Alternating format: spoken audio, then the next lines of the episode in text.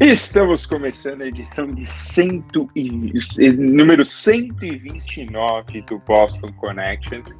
E, cara, eu diria que pode ser a edição do fim do mundo. Estamos aí na, na última semana da eleição mais louca, mais apertada, mais maluca de toda, toda a história do Brasil. É, talvez aí todo mundo fala, ah, que 2018 foi uma loucura. Não, não, não, não. 2018 tá fichinha perto de tudo que tem acontecido. É, eu acho que o, o, cara que pensou o roteiro da eleição de 2022, ele já pode escrever o House of Cards versão Brasília mesmo, ser real. Para quem quiser procurar no YouTube, tem lá, entrada House of Cards Brasília, uma pessoa fez com a música, com o letreiro igual, fica assim, cara, é espetacular, assim, as imagens são muito bonitas, e, e, diria até que é melhor que do Washington, viu? Mas vamos ver. Mas bom, então estamos começando essa edição que, cara, vai ser nossa penúltima falando de eleição.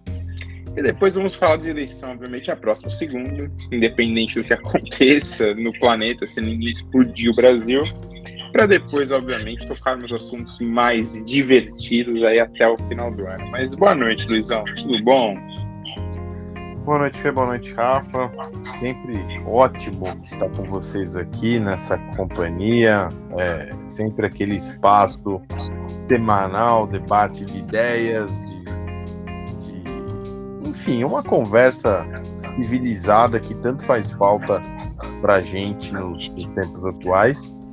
Falando em conversa civilizada, o meu destaque inicial é podem me chamar do que quiser, que baba ovo, puxa saco, mas é para ver o, o, o, grau de diferença que tá o, alguns políticos de uma certa linha ideológica daqui do Brasil e de outro país. Eu estou falando daquele pessoal aqui do Brasil que se diz conservador é, e comparando com o Reino Unido, que tá uma bagunça lá, né? Mas eu não sei se vocês viram o, o debate do Rio Grande do Sul, é, entre Eduardo Leite e Onyx Lorenzoni, foi uma das discussões mais ridículas da história dos debates mundiais, não só do Brasil. Porque o Rafa tá rindo aqui, vocês não estão vendo, porque ele com certeza ele viu essa discussão. Uma coisa surreal. O Eduardo Leite perguntando o plano de governo do Onyx Lorenzoni, que se diz um conservador, né? Que não cumprimenta homossexuais, etc. Dá uma desculpinha horrorosa e, e, e, chega na consequência e chega na resposta é melhor que o seu. Ah, tá, mas por favor, dê, dê detalhes, o Eduardo Leite fala. Não, é muito melhor que o seu. Aí ele é tá. a melhor, pior troca da história. É, mas qual que é a diferença? Tudo bem. Tanto que tem até o momento que o Eduardo Leite fala: tudo bem, é melhor que o meu, mas qual é o seu plano? Não vou falar. É, sabe, esse é o conservadorismo e o pessoal tanto se orgulha, os bolsonaristas, porque o Lorenzoni é tido como um símbolo maior do, do bolsonarismo raiz, né, daquela coisa conservadora. E eu quis comparar com o Reino Unido, que tá essa bagunça econômica institucional, é, porque assumiu agora o novo primeiro-ministro, Rishi Sunak, que é um retrato do, dos novos tempos, é, filho de imigrantes, é, muito rico, só que você vê o, o, tom do discurso dele quando ele assume, sabendo que a Liz Truss fez um governo desastroso, né? Fez é... um governo. Ninguém faz um governo em seis semanas. Tá sendo Não, bonzinho mas, aí. Vamos, tô falando oficialmente. Né? Não, ah, oficialmente. Ninguém faz bulhufas assim. Ela não tem nem tempo de esquentar a cadeirinha, sabe? É. Usar, to usar todas as coisas que te oferecem. Deu nem tempo de, de, pegar o canal de esporte 40, é, 44 dias, né? Foi a menor da história, a duração. É, fizeram uma comparativa pessoal do século XIX lá, mas eram outras circunstâncias. E você vê a educação do Sunak falando, ele sabia que o que a Liz Truss fez foi uma bobagem atrás da outra e falou que estava lá para arrumar a casa, etc. Mas não ofendeu, não xingou, não é, falou que o Reino Unido vai viver tempos difíceis, já está vivendo tempos difíceis, e, e, e vai seguir o jogo. Ou seja, todos estão no mesmo barco. Tanto o pessoal mais à esquerda do Reino Unido, que tem uma vantagem muito grande com relação aos conservadores. Alguns institutos de pesquisa dão até 30 pontos de vantagem para o partido trabalhista, mas claro, os conservadores não vão é, é, antecipar as eleições, porque isso seria um tiro no pé para eles, eles entregariam o, o, o, governo. Mas é o que me chamou atenção foi esse tom de civilidade, né? É, um real conservador, porque aqui no Brasil também fica aquela aquela imagem de um cara conservador, tipo Onyx Lorenzoni, né? E é uma coisa falsa, uma coisa errada. Conservador clássico, tem, tem muitos caras conservadores de, de estirpe. Eu acho que o Sunak pode, é, já é um bom começo dele, acho que pode ser é, levado em consideração só pelo discurso inicial dele, acho que já é um bom tom e esqueçam o que o Onyx Lorenzoni fez. Bom, esqueçam tudo que ele já fez, né? Porque ele é um desserviço. Tá com... Não esqueçam nem ferrando. Esse daí tem. Esse daí tem que ser lembrado tudo que ele fez, porque eu, eu gostei que o Tero Cruz usou, que ele é representado. Ele não é representação do conservadorismo, ele é representação do bolsonarismo. Porque esse daí é aquele, é aquele bolsonarismo raiz, aquele cara que estava lá no começo do governo, entendeu? E aí mostrou tudo que ele é. E, cara, e essa cena daqui uns 20 anos, assim, vai ser sem motivo de piada, não que não seja agora, mas no futuro as pessoas vão revisitar e falar, meu Deus, por que que tá acontecendo isso? É, mas bom, Rafa, tudo bom com você? Boa noite. Qual é o seu destaque inicial? Boa noite, Fê. Boa noite, Luiz. Gostaria de dar uma boa noite a todos também. E. Cara, o. Eu. O destaque, o meu destaque inicial, vou pegar um pouco carona no, que o Luiz falou ele fez um, uma análise muito acertada do, do Reino Unido.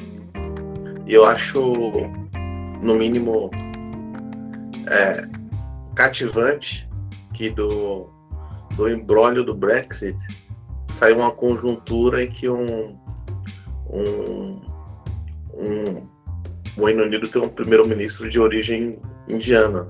Isso é bem, bem, é bem representativo. Sobre o Reino Unido, eu vou fazer, fazer uma observação muito rápida, que é o primeiro-ministro que tem origem indiana, o prefeito de Londres é muçulmano, rei é cristão, e não entra religião no debate político. Acho que isso a gente tem que aprender com eles. É, isso é, é o Estado laico é uma conquista civilizatória que tem que ser mantida e defendida a qualquer custo. Assim seja no Reino Unido, seja no Brasil. Agora, a história do Onyx, é, o bolsonarismo tem uma certa coerência em relação a isso, se você parar para pensar. Lá em 2018, quando confrontado pelo jornalista Reinaldo Azevedo sobre tripé econômico, Bolsonaro deu uma resposta muito parecida com a do Onyx agora. Eu não sabia o que falar. Porque ele não tem substância, não tem. Não, não, não sabe o que fazer. Ele é despreparado. Agora, no Rio Grande do Sul, a gente vê uma, uma versão 2.0 dessas. E, e, os candidatos da base bolsonarista têm uma certa coerência nesse. Porque se você. Mesmo o, o, o, o candidato que não conhece São Paulo, que quer ser governador, é, perguntaram para ele onde ele vota, ele falou: ah, no colégio aí. Então, são, são perguntas simples que mostram, o despreparo dessas pessoas. A gente Isso... esqueceu de falar que todo mundo vota no colégio. É, então, ela volta no colégio. Então, tem, um, é, tem uma certa coerência assim, no, no, no bolsonarismo. Quando confrontado com, confrontados com, com questionamentos reais, eles não sabem o que dizer. Ontem, nessa última, essa última cortina de fumaça das inserções da Rádio Nordeste, da suposta mil aspas fraude, é, as pessoas, o, o, jornalista perguntou, tá, ministro, qual, quais empresas fizeram essa editoria? Ele não sabia fazer, tá Aí hoje veio à tona que não tinha editoria nenhuma, as pessoas estavam se matando o dia inteiro para levantar uns números loucos e perdidos, e levantaram um, um monte de rádio que já deu baixo na receita e não existe mais. Então, é, a, a, síntese do, do bolsonarismo, que não deve ser, deve ser confundido com conservadorismo, é, é e por outro lado, o Brasil sempre foi muito mal servido de políticos conservadores. A gente tem políticos muito bem preparados que sempre estiveram ou no centro ou no centro-direita. Conservadores no aspecto mais durões, assim, eu não lembro de nenhum grande político assim, que, que fez história. Não, não nos aspectos positivos, né? Tem, tem uma galera aí que Será que dá para dá pra, dá pra rotular o Dr. Paulo, por exemplo, de, de conservador? Talvez sim. Ele talvez seja o grande expoente dessa, dessa história, da, desde a redemocratização. É, teve aqui em São Paulo também o Jânio, né? Ah, mas o Jânio não era bem preparado, não tinha capacidade realizadora. Ele era muito. Ele era um Bolsonaro de soja, assim, entre aspas. Ele era despreparado fraco, populista. Ah, claro que não, se você comparar ele com o Bolsonaro, ele não morde, mas o, o Maluf, pelo menos, ele teve poder de verdade e deixou sua marca na política nacional. Cara, talvez o líder conservador, é que não é da redemocratização, né? Mas um grande líder conservador foi o Carlos Lacerda, né? Ah, sim, sim. Mas também com pezinhos muito fora, assim. Ele não era coerente, esse é o problema. Né? Eu penso que a principal característica do político conservador é ser coerente. Bom, mas a grande. Acho que, cara, a gente tem que voltar no tempo. Desde que a gente gravou esse podcast, aconteceu muita coisa. Então, tem aí a famigerada censura na Jovem Pan, que vai levantar debate nesse podcast. O Rafael já vai voltar para a alegria de todos. É, tem né, um evento de domingo, grande evento do domingo, assim, que, cara, Roberto Jefferson e, sei lá, uma grande maluquice que está acontecendo e o Roberto Jefferson, por mais que o Bolsonaro tentou, tentou desvencilhar a imagem dele, cara, Roberto Jefferson tem vídeo que eu pro para o Bolsonaro. Então, assim, são coisas mais do que bizarras. E, cara, e agora a gente tá aí se confrontando com uma situação. E é tensa, assim, uma coisa muito complicada que a semana da eleição é. As, as pesquisas variando muito, era tirando a, a Brasmark que Que é, cara, é impressionante. Brasmark já. A Brasmark é a futura modal que deu um Bolsonaro já na frente, eu não sei como. Aí sou obrigado a ouvir de pessoas, não, mas a futura modal foi que mais acertou o primeiro turno. Óbvio, faz 58.425 pesquisas, uma se acerta.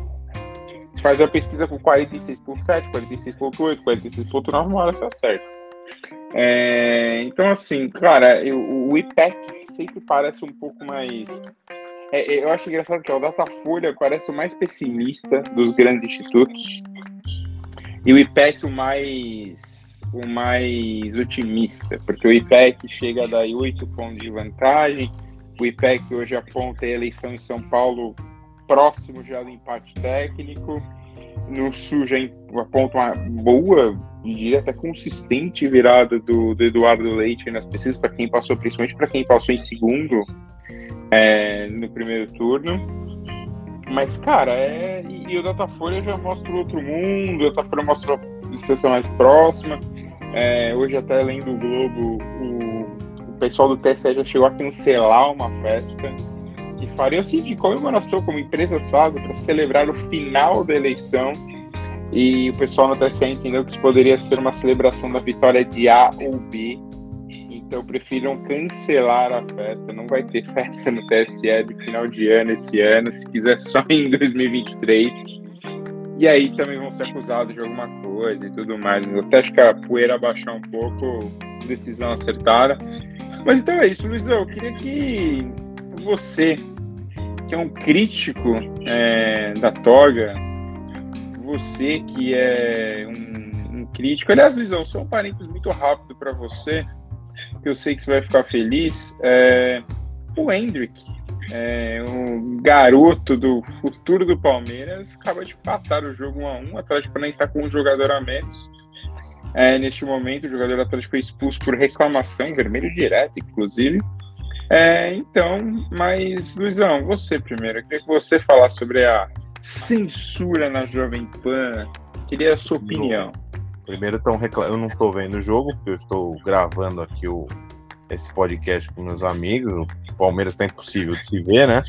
Então, estou acompanhando pelo tempo real e os jogadores do Atlético reclamaram muito de falta desse lance do Hendrick, pelo que eu pude acompanhar. Mas, um a um, Hendrick estreando um gol, né? O, gol de estreia do Hendrick, é isso que importa, e o título logo, logo está aí. É, sim, vários pontos sobre esse caso da, da Jovem Pan que a gente discutiu, mas sempre no alto nível, Rafa e eu, no nosso grupo de WhatsApp. É, primeiro, essa coisa do ministro das comunicações aí é ridícula, não tem pé nem cabeça, é, é um absurdo.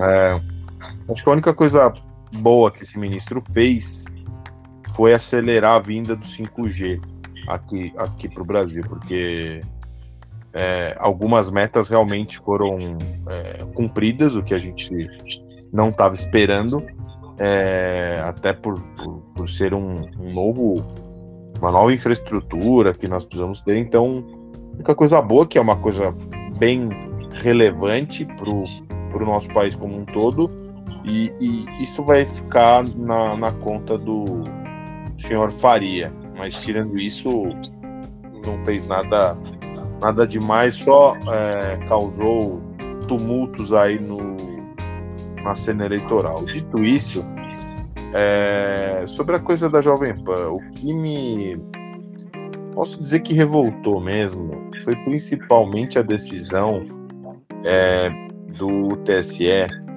sobre o documentário do canal Brasil Paralelo, que já é famoso por ter produções de revisionismo histórico, desinformação, etc.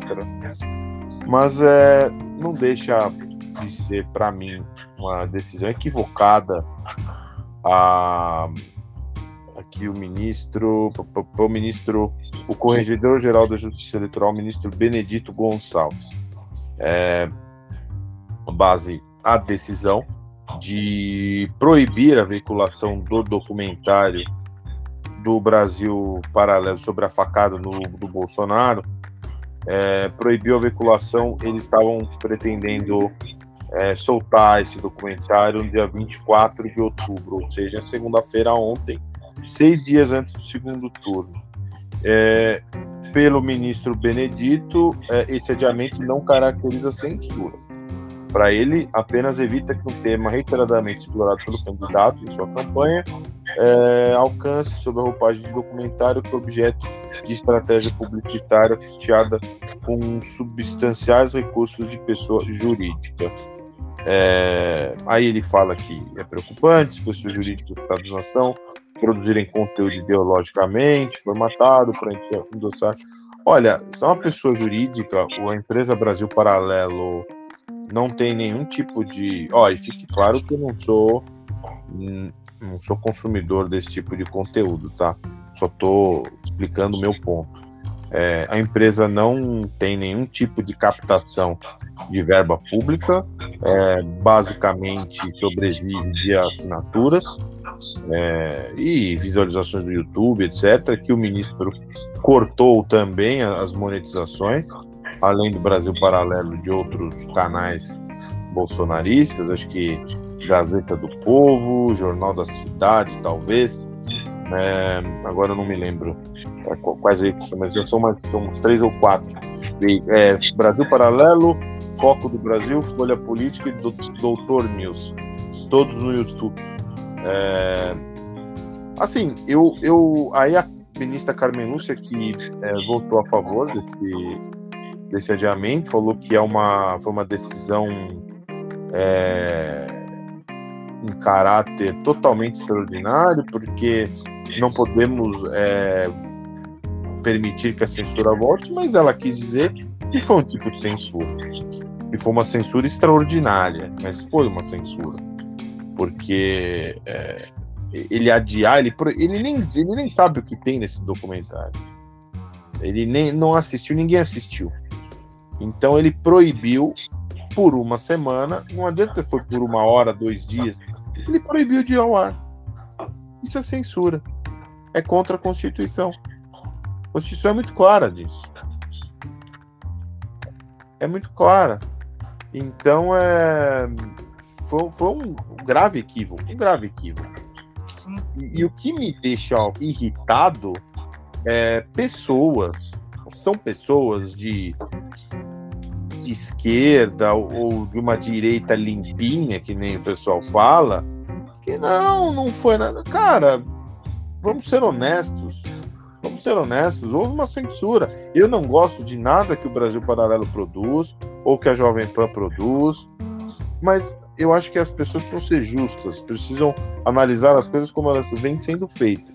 Se um, um jornal, um blog de esquerda, aquele o famoso tempo do Lula, acho que é o é, Cafezinho, entre outros, fosse censurado porque é, fosse proibido de exibir um documentário sobre qualquer questão, eu tenho absoluta certeza que eu ia ter o mesmo posicionamento. E aí o pessoal contrário ia falar: ah, não, mas olha a censura. Então a gente tem que ser um pouco coerente com as nossas opiniões e principalmente com a Constituição. A Constituição é muito clara. E o corregedor, no caso do TSE, para mim, feriu gravemente a Constituição. É, foi uma votação bem apertada, foram quatro votos a três. É, ficaram vencidos os ministros Carlos Horbach, Sérgio Banhos e Raul Araújo. Acompanhou o ministro Benedito Gonçalves, o Lewandowski, a Carmen Lúcia e o Alexandre de Moraes. Então, é, eu acho que o caso, para mim, do Brasil Paralelo é o mais grave e me causa muita estranheza e revolta que mesmo jornalistas ali, é, totalmente é, diferentes ideologicamente não taxem isso como censura, vindo de um ministro do TSE, de uma forma totalmente equivocada, totalmente contra a Constituição, irregular. Não interessa, ele não viu o que seria exibido desse, desse, desse documentário. Então ele tirou do ar porque ele achou que tira do ar. Ah, porque vai tumultuar o, o cenário eleitoral. Bom, então que tire do ar depois de um dia. Olha, isso aqui tem fake news, isso aqui tá. Então dê argumentos técnicos, não porque eu acho que vai tumultuar. A Constituição não tem achado, isso é clara.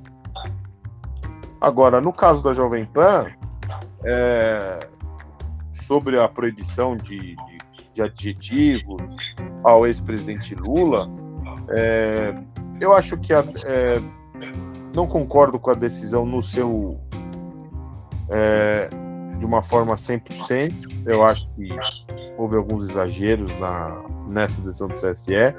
Acho que a parte do ministro Marco Aurélio Mello, que não ela fique bem claro, o TSE não mandou cortar a fala do ministro Marco Aurélio Mello apenas.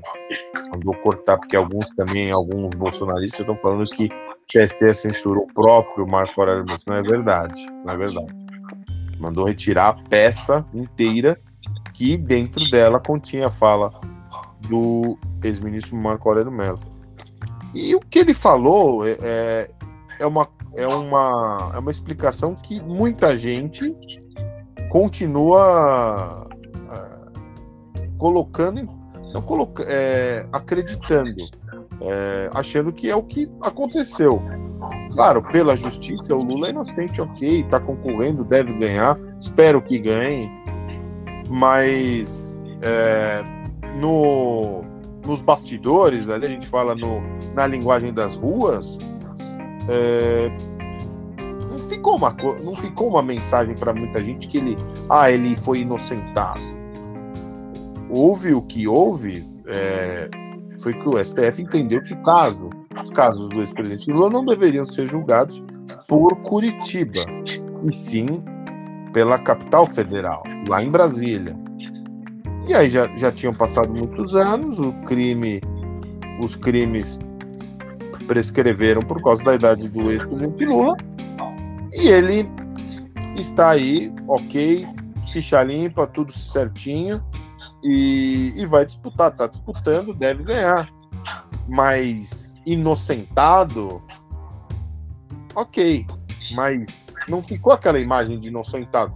Ficou pelo, pelo conjunto da justiça, da, das leis que, que foi, foi, toda uma engenharia aí que deu a entender que o ex-presidente Lula foi inocentado.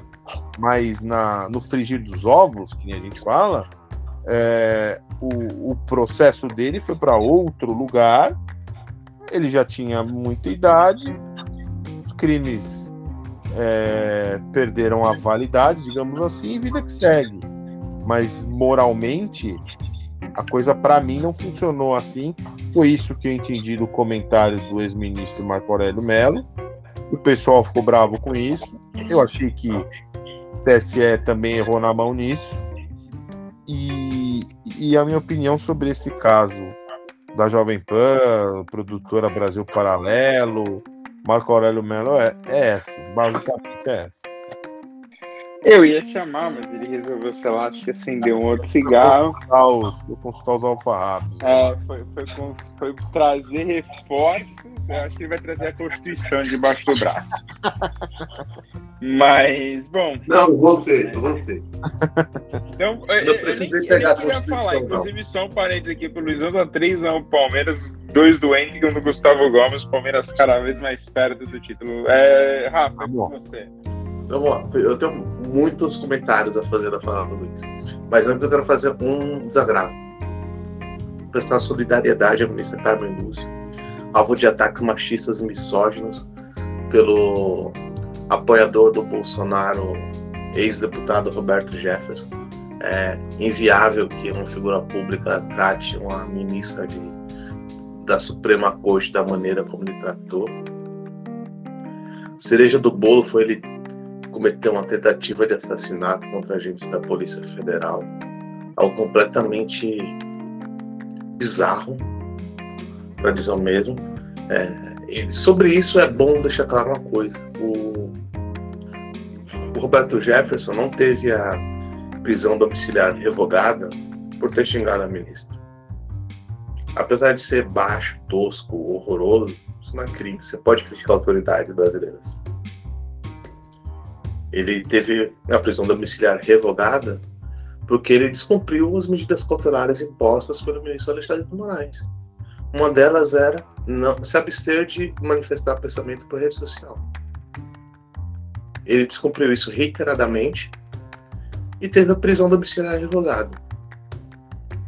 Os comentaristas do Jovem Pan não leram a decisão. Cometeram desinformação. De novo de novo e de novo. Deram a entender para os seus incautos ouvintes e espectadores de que o Roberto Jefferson foi preso porque ele chamou a ministro. Não, ele foi preso porque ele descumpriu uma ordem judicial. E de quebra tentou assassinar agentes da Polícia Federal. Por isso que ele foi preso. Agora, vamos lá. Brasil Paralelo. Aí tem um, tem um problema semântico nessa história para mim. Pro início, é que assim, vamos, primeiro vamos falar da atuação do TSE. O TSE, ele tem um desafio imenso pela frente. Ele tem que cumprir a legislação eleitoral num mundo completamente diferente daquele para qual a legislação eleitoral foi feita. É, a legislação eleitoral não prevê é, de certa maneira, o abuso de poder econômico. Prevê o abuso de poder econômico, mas não do jeito que é feito na internet. Não do jeito que é feito com base no posicionamento.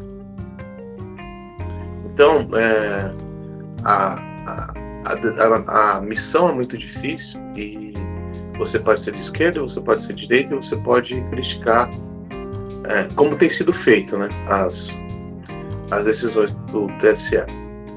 Porque o Luiz falou, tá, procura um assunto do Brasil Paralelo. TSE tem, tem, tem feito de tudo para manter uma certa normalidade né, nesse pleito. E uma certa normalidade, às vezes, vai contra a própria é, noção do que é certo. Por exemplo, o, ex-presidente, o presidente Bolsonaro, é, naquela famigerada fala de pintou o clima, é, o TSE proibiu o, candidator do Lula de usar é, essa fala. Usar, o Bolsonaro foi o primeiro candidato à reeleição que entrou na justiça para tentar censurar uma fala do que ele disse. Aí você vê o nível de loucura que os ministros têm que lidar. Agora, sobre o Brasil Paralelo, a questão semântica. É, o Brasil Paralelo, as pessoas estão tentando encaixar uma loucura que foi ao, foi, a empresa foi alvo de uma censura jornalística. Eu acho que tem uma diferença entre publicidade e jornalismo. É, o que o Brasil Paralelo vende não é informação, é conteúdo de viés negacionista. Ponto. É, é uma empresa mais de propaganda que de jornalismo. Se a gente for discutir a, a propaganda, a, a, entre aspas, censura do Brasil Paralelo, a gente tem que discutir a censura da propaganda. Pelo menos na minha opinião. Não considero aquilo que eles fazem em jornalismo. Um dos desafios do TSE é, e isso a legislação prevê, é coibir o abuso de poder econômico. O que é coibir o abuso de poder econômico no Brasil em 2022? É coibir que o capital privado tente eh, manipular as eleições com base em posicionamento, como já ocorreu no Brexit, como já ocorreu na eleição do Trump, como, enfim. Então, é um episódio absurdamente explorado que já foi investigado pela Polícia Federal e que, que chegou a uma conclusão que não agradou Bolsonaro e sempre que as pesquisas não são do jeito que ele quer, ele volta para uma decisão. Acho que do ponto de vista prático, é, essa peça publicitária, que eu me recuso a chamar de documentário, teria pouca influência na, na eleição. Acho que o, o, se, os, se o ministro do TSE pecou foi pelo excesso de cuidado em manter a integridade da, do processo eleitoral brasileiro. Do ponto de vista prático, acho que não teria é, feito nenhum. Achei que é, teria impacto quase nulo essa altura do campeonato. É, e sobre a Jovem Pan, eu tenho uma, uma crítica um pouco mais contundente, porque não é uma, uma simples questão de censurar adjetivos ao ex-presidente Lula. Porque a gente tem dois direitos em conflito, né? Que é o direito à liberdade de expressão e o direito à honra. Então você você nada na Constituição permite que um cidadão brasileiro que se candidate a presidente, pode ser eu, o Lula, o Fê, o Luiz, é, seja atacado sem provas, seja chamado de ladrão sem provas, seja chamado de chefe de quadrilha sem provas, seja chamado de descondenado, que é um termo que eu nunca vi falar na vida, só na cabeça dessa gente cabe. É, então, acho, eu, eu achei completamente acertada a, a decisão da Jovem Pan. E tem um outro porém, né? É, o, a, as pessoas falam que o TSE censura a Jovem Pan, eles estão se censurando. É, vale lembrar que, que se abriu um processo de investigação sobre a Jovem Pan. A direção da Jovem Pan emitiu um comunicado. Passa no Google para saber uma série de termos que eles consideravam sensíveis, eles, eles, Jovem Pan, e proibiram seus comentaristas de falar.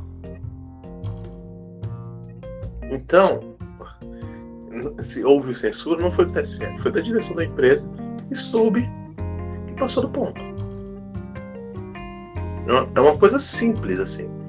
E o funcionário que se nega a fazer, como o Augusto Nunes fez, foi afastado.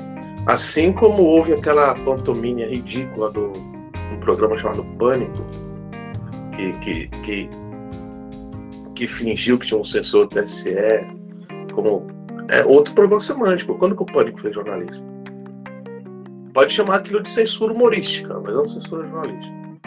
Então tem, tem, tem muitas questões, muitas camadas nessa história do é, sobre o, a questão de ser inocente ou não do presidente Lula.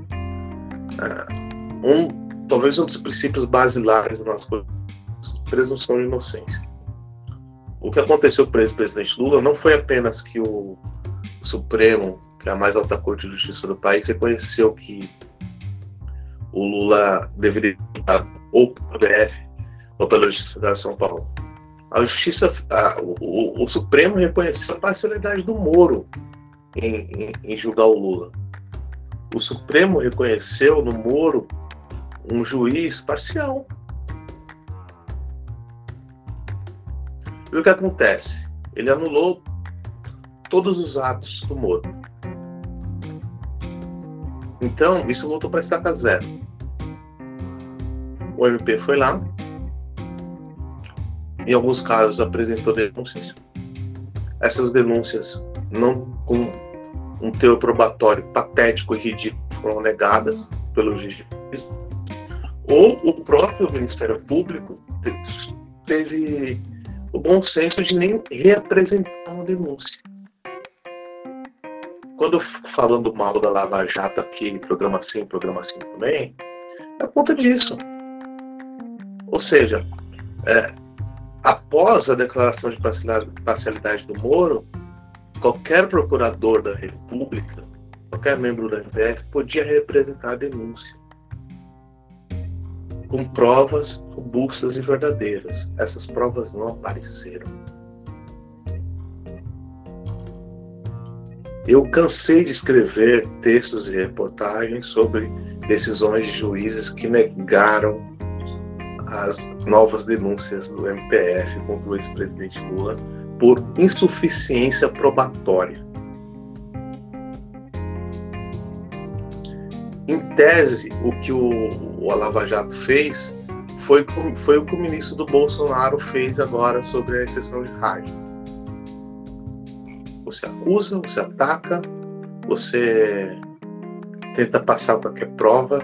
Vale lembrar que a condenação do Lula pelo, pelo agora senador pelo Paraná foi por atos indeterminados. Desafio qualquer jurista decente a explicar o que é atos indeterminados. Não existe. É uma condenação completamente estapafúrdia. Não faz o menor sentido. Então, é, tem que separar o que é justiça, o que é direito e o que é poluição midiática. Acho que o, o ex-presidente Lula, na verdade, foi alvo de uma tentativa reiterada de assassinato de reputação que repercute até hoje. Repercute até hoje entre pessoas inteligentes, gente letrada, gente que estuda. Ele tá aí, tá no imaginário popular essa sementinha. Esse problema. Esse é o problema quando você usa o, o, o sistema de justiça para fazer política. Esse é o, é o seu problema quando você é um procurador da República pago pelo Estado brasileiro para, em vez de fazer o seu trabalho, fazer do seu cargo um, um trampolim para ambições políticas. Esse é o problema quando você, seu salário de 30 reais, quer fazer parecer no Bitpark, que nem o seu Detan fez. É, candidato, seu, seu tempo acabou. É, can, é, candidato Visão Versa, sua tréplica, por favor. Cara, não, não tenho tréplica. O Rafa. Não, não, não vem. Ah, vai vir com tréplica Onix agora. Não, não, não. É, o, é o meu. É, meu Deus. Minha é melhor. Minha é melhor. Não, eu acho que o único ponto que eu, eu acho que eu tenho uma discordância do Rafa é pegando essa coisa do, do Brasil paralelo mesmo. É, mesmo sendo uma peça, peça publicitária, é, eu não vejo como isso poderia é, alterar o funcionamento das eleições. Vale lembrar que a empresa é uma empresa que tem um público muito nichado, não é um blockbuster aí de grandes documentários, tem um público fiel, cativo sim, mas não acho que poderia é, abalar o cenário eleitoral. Vale lembrar também, por exemplo, a Globoplay, que ligado, obviamente, às organizações Globo, que continua com um serviço bem instável de conexão, viu, senhora Globo? Vamos melhorar o Globoplay aí. Cara, eu, eu vou, agora eu vou ter que defender, desculpa, eu vou ter que defender a Globo. Então ela pega bem no internacional aqui, porque no nacional. Cara, é... tenho zero problemas no aplicativo. Ah, então, André Carboni também reclama muito da estabilidade. Porque mas, ele não paga internet, mas isso é, é Bom, é, produziu um documentário que eu não assisti. É, acho, não sei se eu, eu acho que o Fer, Celso Daniel. Celso Daniel. Eu assisti. É, e assim, ninguém falou nada sobre esse documentário. E, e é um documentário com. Eu não, não, assisti, então não posso falar, mas só de tocar no nome Celso Daniel já vem na nossa memória tudo, todo aquele a, a, aquela, aquele conjunto de episódios que nós sabemos já. Depois começou a vir. É, isso foi em 2002, né? É, pouco antes da eleição do Lula. Aí já começaram. Aí o presidente Lula ganha a eleição. Três anos depois, o escândalo do, do escândalo do mensalão revelado pelo Roberto Jefferson, né? é, poderia prejudicar a candidatura do ex-presidente Lula? Poderia, porque é um tema que lhe é caro. Mas não, nunca houve não, é... nada. Na verdade, o, o, o, a grande, o grande perdedor dessa história do Celso Daniel foi o PT, de perder um quadro político valiosíssimo. Ah, Esse, porém, todo então... mundo que trabalhou com o Celso Daniel fala que ele era um gestor público incrível, né? Sabe? Então, Luiz, eu só queria bater com uma coisa com você. Primeiro que sua opinião vai de contra com a opinião do The Intercept Brasil. Que não sei se conseguiu dinheiro para se manter de pé, porque ah, eu mas, aliás, aliás, aliás, aliás, bem lembrado, viu? Porque quando a gente está no desespero, é para estar tá no desespero mesmo, não para depois que chega na hora faz contratação de colunista, de não sei o que lá como o The Intercept passou. Então, ou é para estar tá com o Pires na mão ou não é para estar, né? Mas só um ponto aqui, o texto do João Filho, eu vou citar o nome dele aqui, porque o texto é dele, você vê que assinou. E ele é muito é, bom. Cara, deram uma criticada no meu comentário, assim, eu achei o documentário. É, o, a Globo a Globo levantou questões, levantou inclusive as próprias conspirações que tem em torno dessa, dessa morte. Entrevistou bastante gente, porque entrevista, por exemplo, o Zé Dirceu.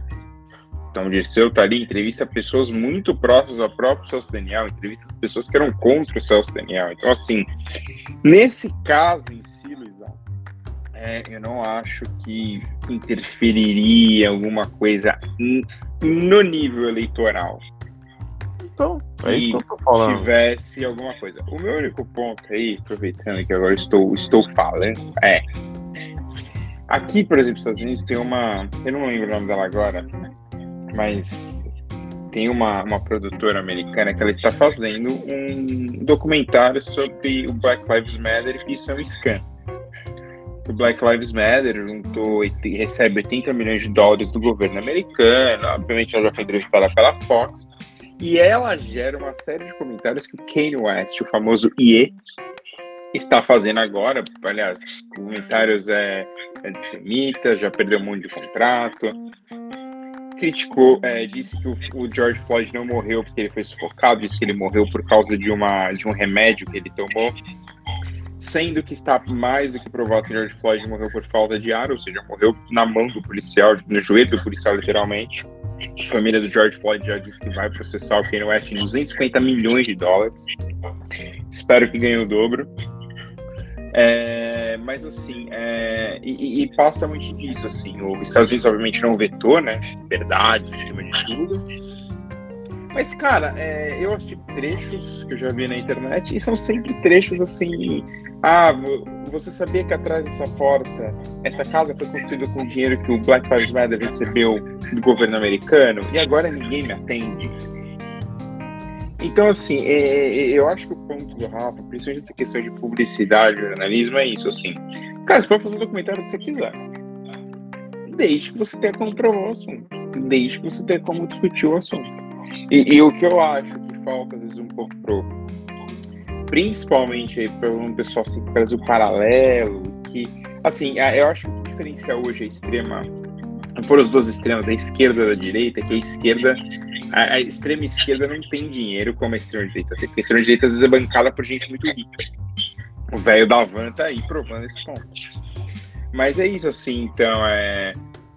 E, e, eu, então, assim, cara, você tem que tomar muito cuidado, porque esse é o ponto, assim, você vai fazer uma propaganda barata, que obviamente pro seu bolso não tá nem aí, porque tem alguém te bancando, e você transformou esse negócio do Brasil Paralelo num assunto, tipo, você não, Luiz, assim, você, tipo, as pessoas transformaram isso como se fosse.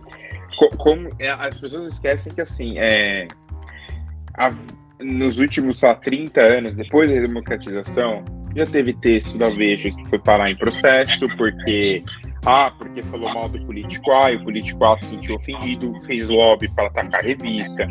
Coisa já aconteceu isso com a Globo. Acho que a Globo sofre menos porque as pessoas sabem o peso que a Globo tem. Ninguém é burro. Bolsonaro não é burro. Ele fala no Jornal Nacional, ele bate, bate, bate na Globo, mas ele fala no Jornal Nacional. Então, assim, porque sabe que é um br brincadeiras que se fazem, que a Globo é quarto poder, né?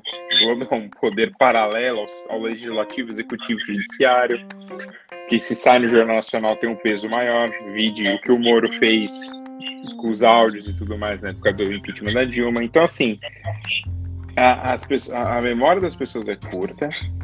É, eu acho que, cara, o Brasil Paralelo fez um trabalho ok para um canal XYZ que eles têm interesse. Acho que a grande questão é, eles podiam fazer para um público pequeno, a Jovem Pan dar uma, dar uma inflamada, é, e aí a Jovem Pan agora fica, tira comentarista, porque tá falando demais. Por quê? Porque tá exagerando na fake news. A própria Jovem Pan sabe, internamente sabe disso. Ninguém é burro, assim, é nesse ponto de falar. Ah, e, e, e, eu vejo muitas vezes comentários do nosso. do, do neto do, do ditador, né? Do Paulo Figueiredo, que hoje disse que não tem ninguém relevante para discutir com ele na, no jornalismo brasileiro. Mas o, o, Paulo Figueiredo é isso. Ele, ele é um cara que não deixa de debater, ele grita, ele. ele de jornalismo ele... mundial, porque ele falou que fez é. um, um curso que vai explicar como o jornalismo funciona hoje, é. financiado é. pela, pelos socialistas, grandes socialistas. Eu só queria que, eu só queria que, eu só queria que ele explicasse a relação dele com Donald Trump. Só isso. Paulinho quiser um dia aqui, se ele ouvir isso aqui é... um no, Spotify e quiser dar o ar da graça, vai falar, não gritar, tá convidado. Ah, esse pessoal, infelizmente, só grita, né? Só tá. grita. Não, e, e, não é que só grita, porque eu tava. Quando ele comentou isso, se você for ali nos comentários, ele tem vários vídeos de gente me desmentindo ele e, e, na frente dele, e ele não deixa falar. Então, assim, ah, é, é, é, fica aquele corte. Então, assim, ele fica fazendo caras e bocas. É. Não, ele é. Então, assim. Então, assim, cara, é, é o nível de. Então, assim, só que claramente, e aí você, você pode pegar isso, é, desde domingo, agora mudando um pouco o rumo da, da conversa, desde domingo o negócio do Roberto Jefferson, na própria rave live que o Bolsonaro estava fazendo, ele começou aquele papinho dele. Ah, é. Tô. Como é que ele falava? Ah, eu tô. Eu nunca tive foto, eu não tenho nem foto com ele. Nunca apertei a mão dele. É. Cara, tem um monte de foto. Tem o, o Roberto Jefferson cantando para ele em vídeo. É, temos um amigo próximo aqui que o jornalismo nos deu, um blogueiro, que anda, anda nessa campanha silenciosa pelo Jair, que tá seguindo um pouquinho dessas narrativas. É, e tantos outros que, cara, que. Você pode ver, o Rodrigo Constantino já, já tweetou hoje, não, porque se aconteceu o que tá apontando, é o maior golpe que é o maior golpe que já foi visto no mundo. O Brasil tá sofrendo um golpe. Golpe do quê, meu chapa? Ah. Golpe das pessoas apertarem na urna, na urna ganhar. Porque, então 2018 foi um golpe? É. Entendeu? Então, assim, porque supostamente o que o, a narrativa dos apoiadores mais fiéis do Bolsonaro é que ele estava 30% atrás do, do, do Haddad, virou a eleição de setembro para pedir mentira. Desde o momento em que o, o Lula sai da disputa, o oficial assim que o Lula é preso e acaba, o Haddad acaba assumindo a campanha, o Bolsonaro era o primeiro, por um porque lembro de conversas no Yahoo e falar, não, Bolsonaro em algum momento deve cair, esse cara aí é fogo de palha, Celso Russomano 2.0. Então, assim, eu acho que, cara, eu acho que esse, essa criação dessas narrativas a, é, é, uma coisa que está é, tá funcionando perfeitamente. Porque esse Robert, ah, Robert Jefferson não é mais, não é, não é mais nosso amigo. Joga para os leões e vê o que acontece.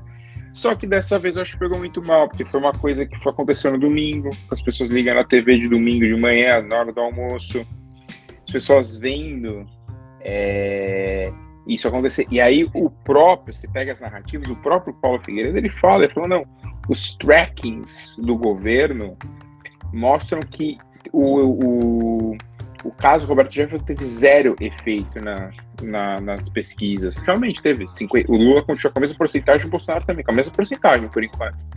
Só que o meu ponto é, ele fala assim, não, se, se formos para isso, vamos ganhar, né, apoiando obviamente o Bolsonaro, de forma tranquila no domingo. Só que, cara, se você pegar, quando a gente olhar para trás aqui, uma semana, daqui 10 anos, a gente vai perceber que isso tudo era parte de uma grande narrativa para falar para levar as pessoas do ponto. Existe um golpe sendo criado no mundo. Só que como eu já falei aqui 500 vezes e para diversos assuntos, antes de falar, a gente infelizmente pega só o pior que tem nos Estados Unidos. A gente quer ter arma, só que a gente esquece que o maior vendedor, produtor de arma do mundo é o próprio Estados Unidos.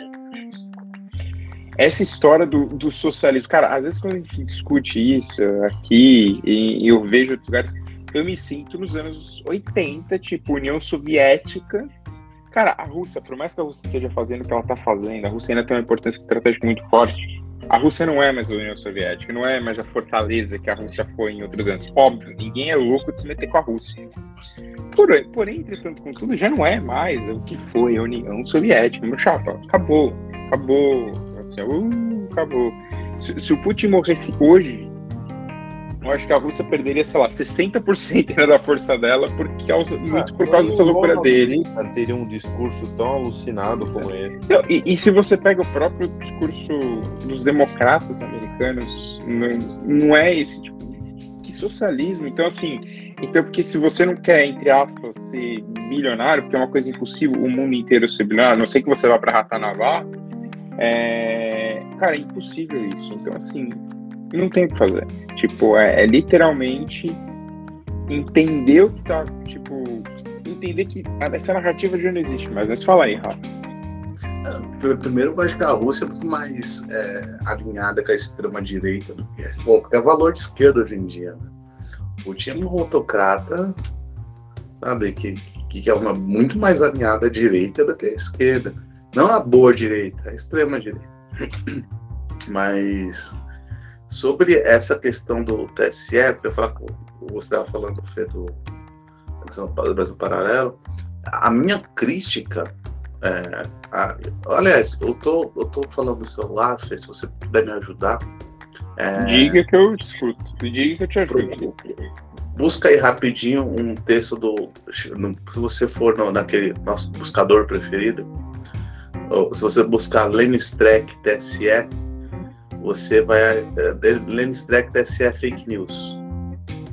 Vai aparecer uma coluna do, de um jurista que eu adoro, que é uma fonte minha, que é uma das mentes. Não, mas como é que eu escrevo esse Streck aí? Agora você É S-T-R-E-C-K.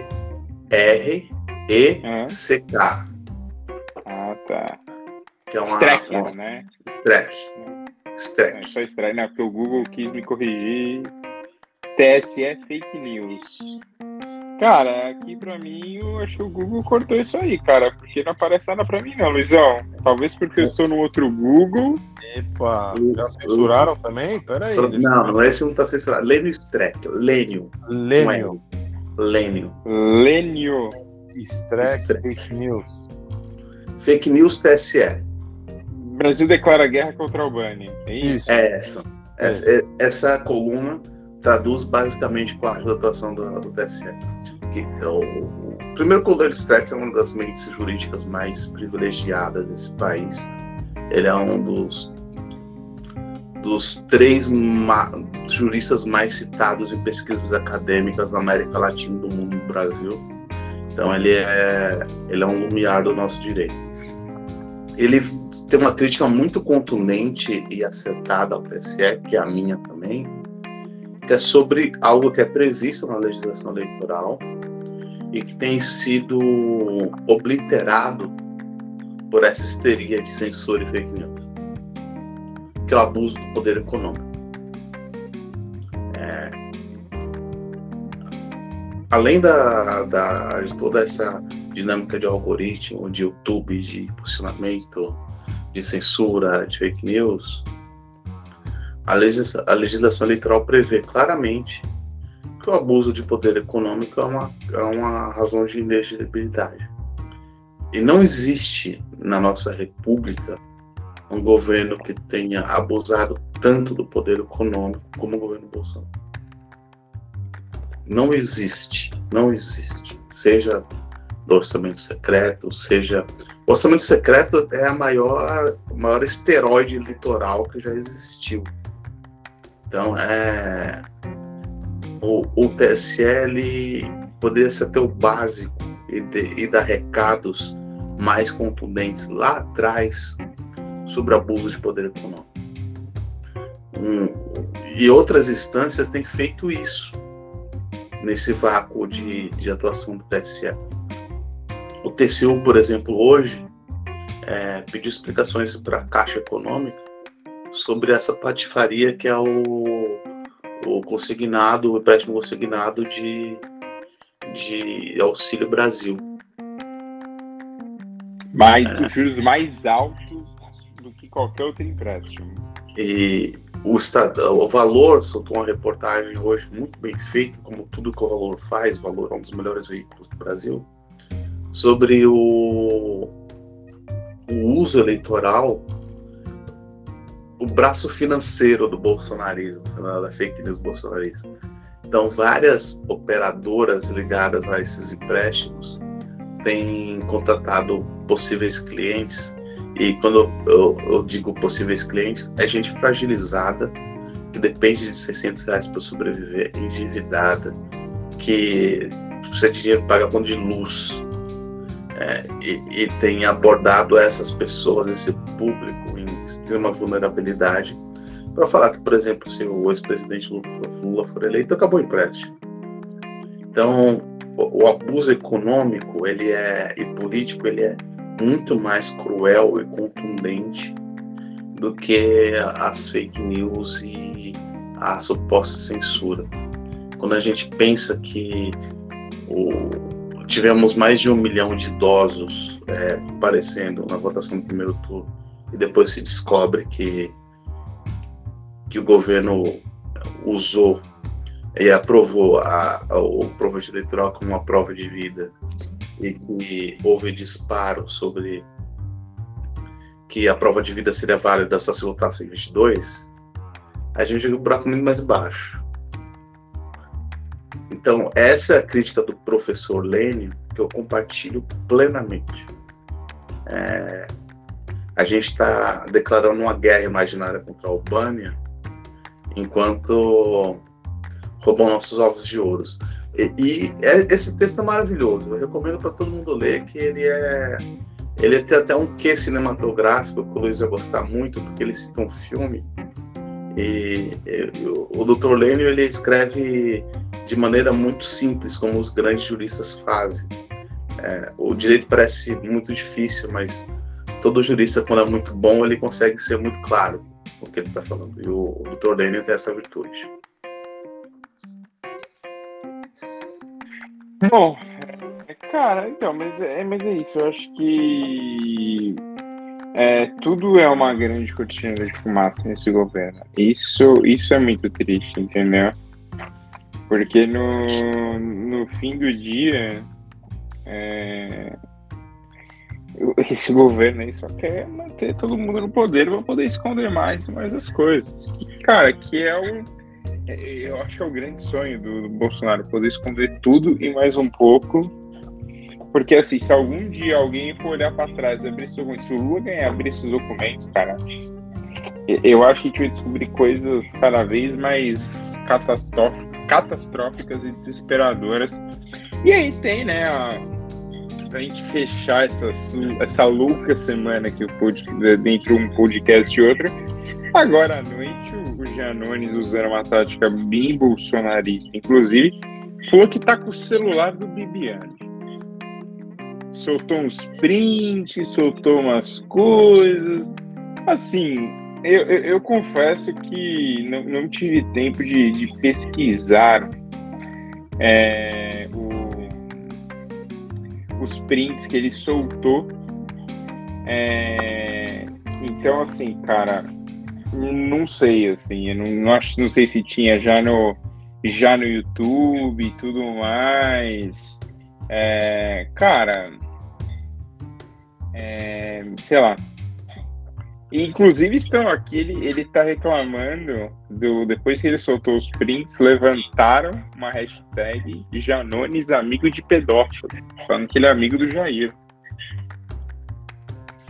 E, é, o ruim é isso, né? A gente ficar à mercê de discussão de personagens como Carluxo, Janones, que. Cara, eles não têm comprometimento com nada, né? Eles vêm mais para bagunçar o jogo. É, é uma discussão séria, né? Vem para espalhar boato, espalhar mentira, é, Twitter em caixa alta. Sabe, tô cansado disso. Essa eleição foi muito desgastante. Foi muito. Foi muito densa. Não, infelizmente, não pelo conteúdo é, de ideias, sobre propostas, né? mas sobre.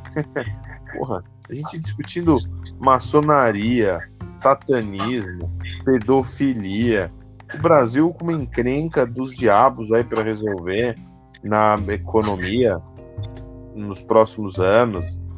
E aí vem a campanha do, do Bolsonaro falando que o Lula vai acabar com o Auxílio Brasil e a campanha do Lula fala que o Bolsonaro vai acabar com férias e décimo terceiro. Sabe? Não... A gente não precisa disso agora. Nesse, nesse atual momento da história, a gente não precisa disso. É, eu não estou falando que nós somos já um regime de regime é, econômico democrático ultra desenvolvido que longe disso, mas nós somos as maiores potências econômicas do mundo. Somos, é, somos muito bons em setores estratégicos. A gente não pode nivelar um debate tão importante por baixo. A gente vê essas democracias plenas que a gente fala também caindo num nível, né? Estados Unidos, quando a gente poderia imaginar que um presidente como o Trump ia ganhar ia ter esse tipo de campanha, invasão do Congresso americano. O que, é isso, né? A, as coisas estão mudando de ordem para pior, para muito pior. E não é você. O ruim é isso, né? Você começa a falar isso e, e não é que você tenha saudade de certos aspectos da política de, de uns anos atrás, é algum um pessoal mais dizendo, ah, esse cara só fala bem do que é antigo tal. Não, mas é um pouco de decoro, né? Um pouco de os golpes que a gente sempre brinca, o Rafa acima da linha da, da cintura, né? Uma coisa mais educação, né? Um monte de saudade da velha política, Luiz. Sabe? Então é. E assim, pessoas carismáticas que, mesmo você não gostando delas, odiando o que elas pensam sobre política, você reconhece o, a importância histórica delas. Falamos aqui de Paulo Maluf. É, você tem em outros países casos, cito Ronald Reagan, é, vários. Então, são pessoas que você pode odiar por, por posicionamento ideológico, é, financiou guerras, etc. Mas foram líderes reais, guiaram seu país, ou sua cidade, seu estado, naquele espaço de tempo e, e, e, e representar uma figura, presidente, governador, etc. Agora, Onyx Lorenzoni sendo governador do Rio Grande do Sul. É, o meu plano é melhor. É muito melhor. Mas o que, que é isso? É, é um disparate, né? É um disparate. Luiz, o debate técnico é muito né, prejudicial para essa extrema direita que, que ascendeu no, na política mundial nos últimos anos. Não sei se você lembra no debate, nos debates entre o Trump e a Hillary, é, o Trump é, ele fazia mímicas, né? Ficava fazendo né? aquilo é que ele tem para oferecer. É. é. E aquilo ele e aqui que, que, não que ele, mas que essa extrema direita oferecer. E isso é, é, de um ponto de vista muito louco, fala com as massas e mobiliza as pessoas. É. E sabe então, o que é? é? o debate todo foi nivelado por baixo por causa disso. Os piores momentos, por exemplo, que a gente estava falando aqui do, do Onyx, do, do Bolsonaro, e mesmo do, do, do Tarcísio, né? Tipo, quando confrontaram pessoas reais, tipo, onde você volta, eles falaram, hum. Agora vai falar de, sei lá, de, de uma madeira de piroca para esses é. caras. Aí saiu um discurso pronto, cara. Esse é o problema. E, e, sabe o que me deixa também um pouco preocupado, Rafa? Porque esse pessoal da extrema direita agora que que está no tá no poder em alguns lugares, você começa a falar de símbolos políticos conservadores que foram importantes, tal e só que esse pessoal de agora já não vê esses personagens históricos como importantes.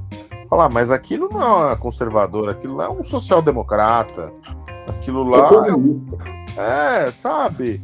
Eu fico pensando, mas o que está acontecendo, né? Então, o que é um conservador? O que é um cara de direita? Não tem. Então, o que eles querem é, representar é isso que está aí, é esse tipo de gente, me, me causa.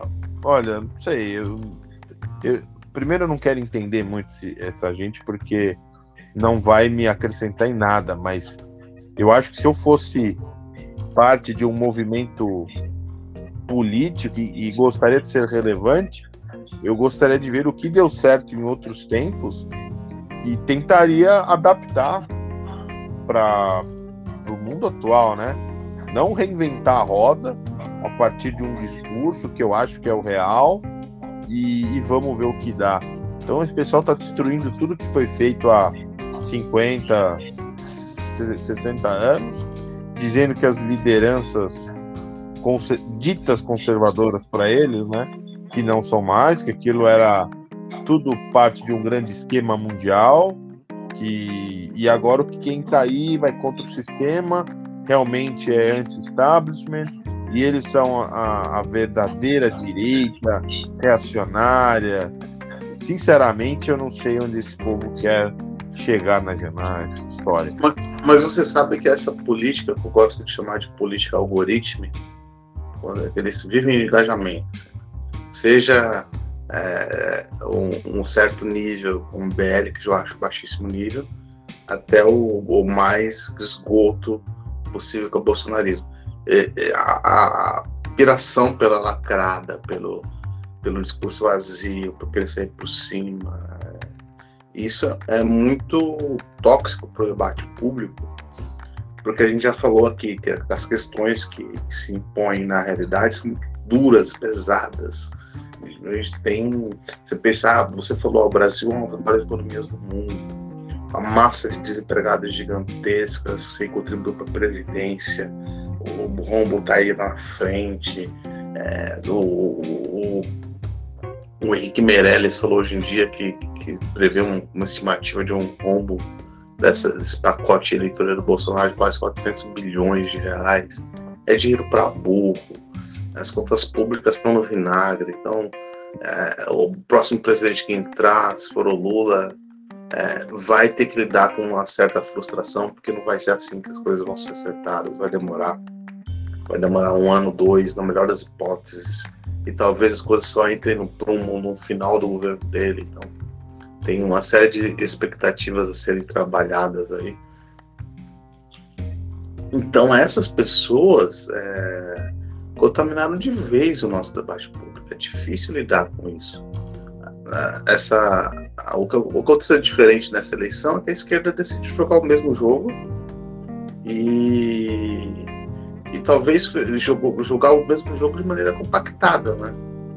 Porque o, o, o Lula tem o, a sua versão 2.0 do Carluxo, que é o Janones, que fica nessa de engajar é, militância e, e, usar as redes, mas o, o, o Lula, ao contrário do Bolsonaro, tenta não se contaminar por isso. É, as falas do, do ex-presidente são sempre num, de vista mais centrado e republicano, porque ele tem quem faça o trabalho sujo por ele de fazer isso. Como o Bolsonaro tem pouca coisa a oferecer do aspecto técnico, ele engaja ainda mais essa, essa, esse barulho democrático aí. Então, é, esse é o problema. O que a gente tem no Brasil nos próximos anos, e que talvez o, seja um, um, um problemão, é lidar com a massa de pessoas radicalizadas. Esse é o problema. Yeah. Eu tenho a impressão que o governo. Vai ficar, né? Não, não, né? e talvez com uma força menor, porque é o que acontece. É, as pessoas estão, na minha opinião, superdimensionando o bolsonarismo. É, eu, eu calculo que entre 60% a 50% do bolsonarismo é oportunista. É aquele sujeito lá que, cara, viu ali uma oportunidade, entrou no grupo e, e tem ido bem com ele e vai mudar de grupo quando esse grupo sair do poder. Sem nenhum constrangimento. Então, mas mesmo assim, esses 50% de radicalizados que ficam é muita gente. E eu tenho a impressão que as pessoas vivem num mundo tão paralelo que se o Brasil crescer 10% ao ano, vai estar ruim. Claro, mas eu não tenho dúvida. Então, tem esse problema. O, o, hoje eu vi um Twitter de um, de um cara com um cientista político consigo que, que, é, que é muito engraçado. Ele fala: ah, o algoritmo me mandou para. Tá, o algoritmo do Twitter está me recomendando é, posts de, do FinTwitch, que é a bolha do, de finanças e, é, do Twitter, né? E cada vez que eles postam alguma coisa, eu vejo que, e, que eles falam, se posicionam politicamente, eu tenho a impressão que o melhor jeito minha melhor opção é dinheiro embaixo do colchão. Eu tenho essa impressão também, porque as pessoas, sobretudo os influencers, até, tem aquela coisa. Tem as pessoas que cuidam de finanças, tem as pessoas que cuidam de influência de finanças. Os influências de finanças, eles são completamente desprovidos de qualquer senso de realidade.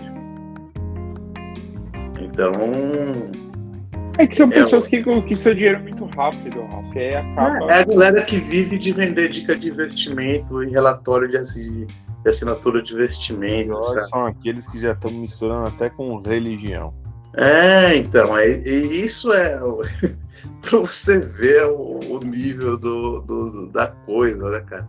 Então, o que eu digo para o nosso ouvinte é: se você tem um dinheirinho, procure um, um gestor de finanças discreto não procura influencer, não vai dar ruim. Procura alguém que. Procura alguém que sabe o que tá falando. É, não, não procura alguém carismático. Procura alguém que vai te dar, sabe, é, análises realistas. Não vai te dar rendimento de 100% ao ano. é existe. mentira, não existe. É mentira, é mentira. Vai, vai, seja conservador. Não, é, não seja, sabe, não entra nessa não compra o barulho de Twitter. Não, não cai no, vai dar, vai dar ruim. farol do Bitcoin. Não cai nesse é, farol do Bitcoin. Não, mas, é, não cai no farol do Bitcoin. É esse, esse podcast já passou do tempo, já, já virou uma bagunça. Então hoje o destaque final é, Luizão, sua sua, sua Meu. aposta para domingo entre presidente e São Paulo só. Ah, Sem, sem muito comentário. tem destaque final, então tá bom. É, Só Lula hoje, porque hoje a Tarcísio. gente já foi, tá quase uma e vinte já. Ah, mas hoje tá bom, né? Lula e Tarcísio. Rafa. Luiz Haddad, porque deu empate técnico hoje, deu esperançoso. É, Olha aí, não quero. fala pra não cair em fake, né? Não, já, já tô, tô esperançoso, tô esperançoso. Espero que. é, eu já te falei, essa joia da Federação Brasileira não seja, sabe, manchada é, com a eleição de um forasteiro. É, espero que, que a fina flor da elite intelectual paulistana volte ao poder nesse estado e que, nos, que, que nós vejamos livres de, de alguém que quer replicar o modelo de segurança carioca aqui. É, vai lembrar É. que uma das coisas do bolsonarismo, só para matar, Fê, é, a, a Folha tá São empolgado. a Folha de São Paulo deu uma, deu uma reportagem hoje muito boa sobre um, um caso muito estranho numa, numa- de uma pessoa da equipe do Tar- Tarcísio pedindo para apagar vídeos do suposto atentado que ele deu. Isso tem que ser melhor explorado porque o, atentado aconteceu na segunda e o horário eleitoral do Bolsonaro explorou isso, o horário eleitoral do Bolsonaro tinha que ser apresentado para o justiça eleitoral na sexta. Então, tem um. Não sei, tem uma coisa meio Doctor Who aí, não faz sentido. Então, tem que ser investigado um pouco melhor, assim. É, Ótima referência. é, Viagem espaço-tempo. é, uma coisa louca, assim. O que eu posso dizer pro Litor Paulista é não, não comprem esse caô aí. Bom, é, eu, eu já vou adiantar várias aqui. Vai ser Lula, Haddad numa virada assim louca. Em 2024 é a chapa Frota Boulos por uma São Paulo melhor. E é isso, Já, senhoras e já tô senhores. empolgado com essa chapa, já tô empolgado. Exatamente. Já tô empolgado. Fim de podcast hoje, voltaremos semana que vem. Espero que esse não tenha sido o último antes do fim do mundo, antes do mundo explodir. Um grande abraço e até semana que vem. Até mais.